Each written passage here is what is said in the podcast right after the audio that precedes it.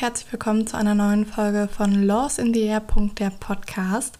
In der heutigen Folge schauen wir uns Artikel 9 Absatz 1 Grundgesetz die Vereinigungsfreiheit an und ich würde sagen, wir starten direkt rein und verlieren keine Zeit.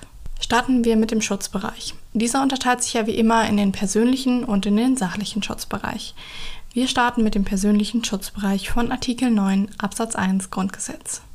In persönlicher Hinsicht ist es ein deutschen Grundrecht. Hier müsst ihr bitte immer den Artikel 116 Absatz 1 Variante 1 Grundgesetz mitzitieren. Und es ist auch ein Sonderfall, dass sich EU-BürgerInnen nämlich auf diesen Artikel 9 Absatz 1 Grundgesetz berufen dürfen. Kommen wir zu der Frage, ob juristische Personen sich auch auf Artikel 9 Absatz 1 Grundgesetz berufen dürfen. Nach der herrschenden Meinung ist es ein Doppelgrundrecht. Das heißt, es ist kein, Grund, kein Rückgriff auf Artikel 19 Absatz 3 Grundgesetz nötig. Die Mindermeinung sagt, dass nur nach Maßgabe des Artikel 19 Absatz 3 Grundgesetz ähm, das Ganze zu prüfen sei und dementsprechend müsstet ihr, wenn ihr die Mindermeinung annehmt, hier die Voraussetzungen des, des Artikel 19 Absatz 3 Grundgesetz prüfen.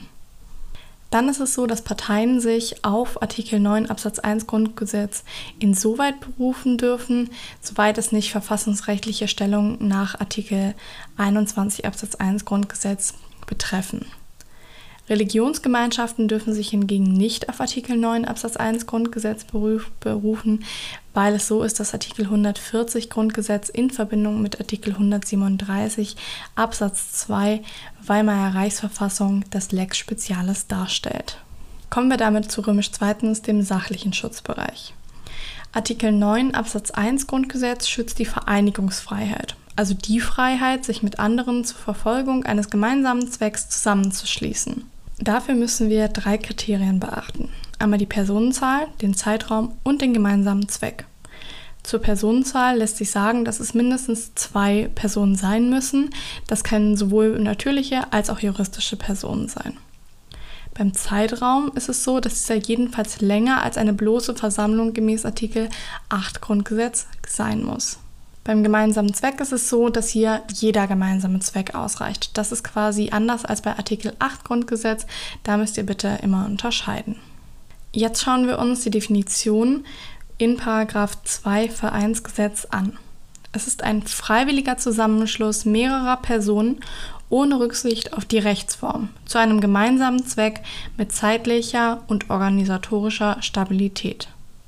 Ich wiederhole das Ganze nochmal. Freiwilliger Zusammenschluss mehrerer Personen ohne Rücksicht auf die Rechtsform zu einem gemeinsamen Zweck mit zeitlicher und organisatorischer Stabilität. Obwohl es sich hier um eine einfach gesetzliche Norm handelt, geht die ganz herrschende Meinung davon aus, dass diese Definition dem Begriff der Vereinigung im Sinne des Grundgesetzes entspricht. Das bedeutet, wenn der Begriff Vereinigung kommt, dann kommt die Definition freiwilliger Zusammenschluss mehrerer Personen ohne Rücksicht auf die Rechtsform zu einem gemeinsamen Zweck mit zeitlicher und organisatorischer Stabilität. Dann gibt es natürlich noch die individuelle und die kollektive Vereinigungsfreiheit. Die individuelle Vereinigungsfreiheit ist die Freiheit für potenzielle Mitglieder zur Bildung, zum Verbleib, Betätigung sowie zum Austritt bzw. dem Fernbleiben von bestimmten Vereinigungen. Das ist quasi die negative Freiheit. Die kollektive Vereinigungsfreiheit ist quasi die Freiheit der Vereinigung, zum Beispiel bei einem Verein. Das heißt, die Entstehung, den Fortbestand, das Recht zur Selbstorganisation sowie Tätigkeiten im Kernbereich sind geschützt. Dieser Kernbereich kann zum Beispiel die Selbstdarstellung, die Namensführung und so weiter sein. Kommen wir zur Abgrenzung zu anderen Grundrechten. Das Bundesverfassungsgericht sagt, dass nur der Kernbereich der Tätigkeit von Artikel 9 Absatz 1 Grundgesetz geschützt ist. Folge ist also, bei spezifischen Handlungen greifen die speziellen Grundrechte eher ein. Also das kann zum Beispiel Artikel 5 sein, Artikel 8 sein, äh, Artikel 12 Absatz 1 und ähm, das bedeutet quasi, der Gedanke dahinter ist in dem Sinne, dass Artikel 9 Absatz 1 kein Supergrundrecht ist. Das bedeutet, nur Tätigkeiten, die dem Kernbereich der Vereinigungsfreiheit zuzurechnen sind, sind über Artikel 9 zu lösen. Kommen wir damit auch schon zum Eingriff.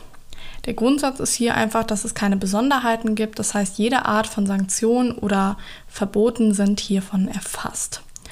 Aber ihr müsst bitte äh, bedenken, dass bloße Ordnungsvorschriften, zum Beispiel die Registrierungspflicht, sind kein Eingriff. Eine Überwachung kann aber je nach Einzelfall, je intensiver die Überwachung ist, auch einen Eingriff nach dem modernen Eingriffsbegriff begründen. Das war es dann auch schon zum Eingriff und dann kommen wir auch schon zur Rechtfertigung. Und hier schauen wir uns erstens den Fall an des Vereinigungsverbotes. Damit kommen wir zur Schranke. Hier ist es so, dass Artikel 9 Absatz 2 Grundgesetz trotz des Wortlauts keine Begrenzung des Schutzbereiches ist, sondern sie wird von der herrschenden Meinung als qualifizierter Gesetzesvorbehalt für Verbote angesehen. Die Folge wäre das, dann, dass Artikel 9 Absatz 2 Grundgesetz drei Verbotsgründe abschließend aufzählt. Hier könnt ihr aber auch vergleichend auf Paragraph 3 Absatz 1 Vereinsgesetz schauen.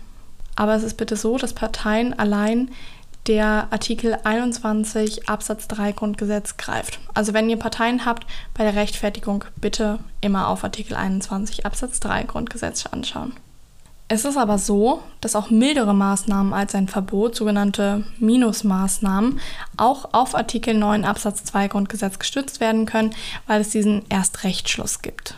Das bedeutet in dem Sinne, wenn ich mich auf Artikel 9 Absatz 2 Grundgesetz berufen darf wegen Verboten, dann dürfte ich mich ja erst recht darauf beziehen, wenn ich mildere Maßnahmen als ein Verbot habe.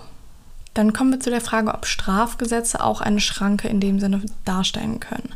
Davon sind aber nur allgemeine Strafgesetze, also das StGB, betroffen und nicht das Sonderstrafrecht gegen Vereinigungen. Das Problem, also ihr müsst hier einfach beachten, dass einzelne Straftaten der Mitglieder selbst nicht ausreichen. Vielmehr muss die Vereinigung durch die Verstöße gegen die Strafgesetze geprägt sein. Das schließt auch direkt an die verfassungsmäßige Ordnung an. Das meint ja die friedlich-demokratische Grundordnung im Sinne von Artikel 18 äh, Satz 1 Grundgesetz und Artikel 21 Absatz 2 Satz 1 Grundgesetz. Und hier ist es so, dass die Vereinigung sich in kämpferisch aggressiver Haltung gegen die Verfassungsordnung, gegen die verfassungsmäßige Ordnung richten muss. Weil nur dann könnt ihr sagen, dass es ein Verstoß gegen die verfassungsmäßige Ordnung ist und das Ganze eine Schranke begründen könnte. Das war es dann auch in dem Punkt zu den Schranken. Und bei Punkt 2 der Schrankenschranken würdet ihr hier einfach eine normale Prüfung, das heißt eine Prüfung der Verhältnismäßigkeit, durchführen. Jetzt schauen wir noch ganz kurz auf Eingriffe, die außerhalb von Artikel 9 Absatz 2 Grundgesetz liegen. Als verfassungsimmanente Schranke kommt hier das kollidierende Verfassungsrecht, also die Grundrechte Dritter, in Betracht.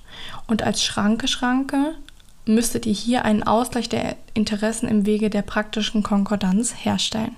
Das war es auch schon mit Artikel 9 Absatz 1 Grundgesetz der Vereinigungsfreiheit. Ich hoffe, es hat euch gefallen, es hat euch geholfen. Das Ganze soll hier lediglich als kurze Wiederholung dienen, ähm, dass ihr das Ganze nochmal kurz zwischen Tür und Angel euch anhören könnt und die wichtigsten Punkte, die ihr in einer Klausur zu Artikel 9 Absatz 1 Grundgesetz wissen solltet, nochmal parat habt. Ich würde mich freuen, wenn ihr das nächste Mal wieder einschaltet. Wenn ihr irgendwelche Folgenwünsche habt, wenn ihr sagt, Mensch, Antonia, da möchte ich mehr Erklärung haben, das fand ich nicht so gut erklärt, schreibt mir wie immer gerne auf Instagram wie immer at lawsinthea.der Podcast. Ich freue mich über eine Nachricht von euch und ich würde sagen, wir hören uns beim nächsten Mal.